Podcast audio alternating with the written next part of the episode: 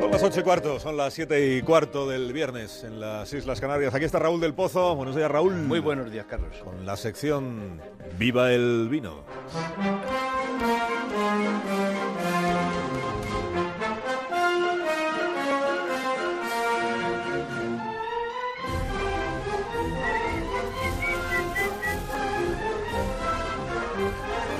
Cuando tú quieras, maestro.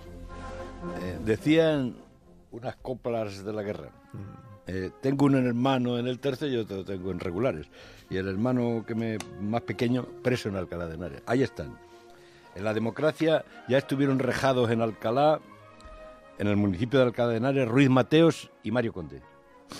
Ahora es una prisión para penados, algunos de ETA.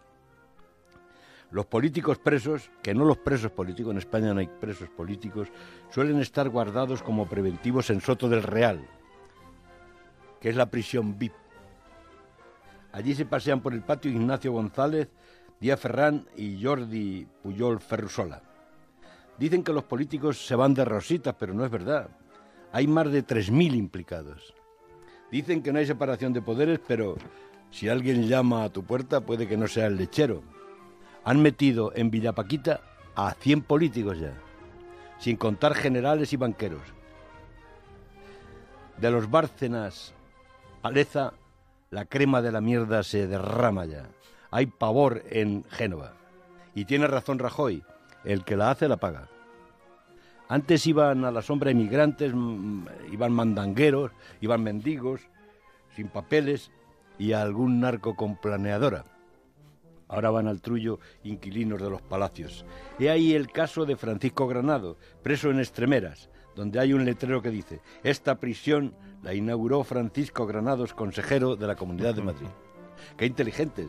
Hacían bonitas las cárceles por si terminaban en ellas. Pero la jaula es el infierno en la vida. Aunque se abran las ventanas no entra la luz y los perros no se acercan a las rejas. No hay palidez como la de un recluso. Un día en el banasto equivale a diez años de libertad. Los pasillos son infinitos y los ruidos por la noche insoportables. Pero era necesaria una catarsis, una purificación, un escarmiento para que no se pudra la democracia, porque estaban robando los copones, el agua y los copones. Los, pues, presos pueden practicar el vis a vis y escuchar al alba el canto de los ruiseñores pero no hay que desearle a nadie la cárcel, entre otras cosas porque no hay vino. Están prohibidas las bebidas alcohólicas. Es que el vino es la libertad, querido Carlos. Así que viva el vino y abajo la cárcel. Y quédate a la tertulia, Raúl, que hoy va a ser muy interesante. Ya verás, vas a pasar bien. ¿Qué pasa? Son las ¿Me amenazas con algo?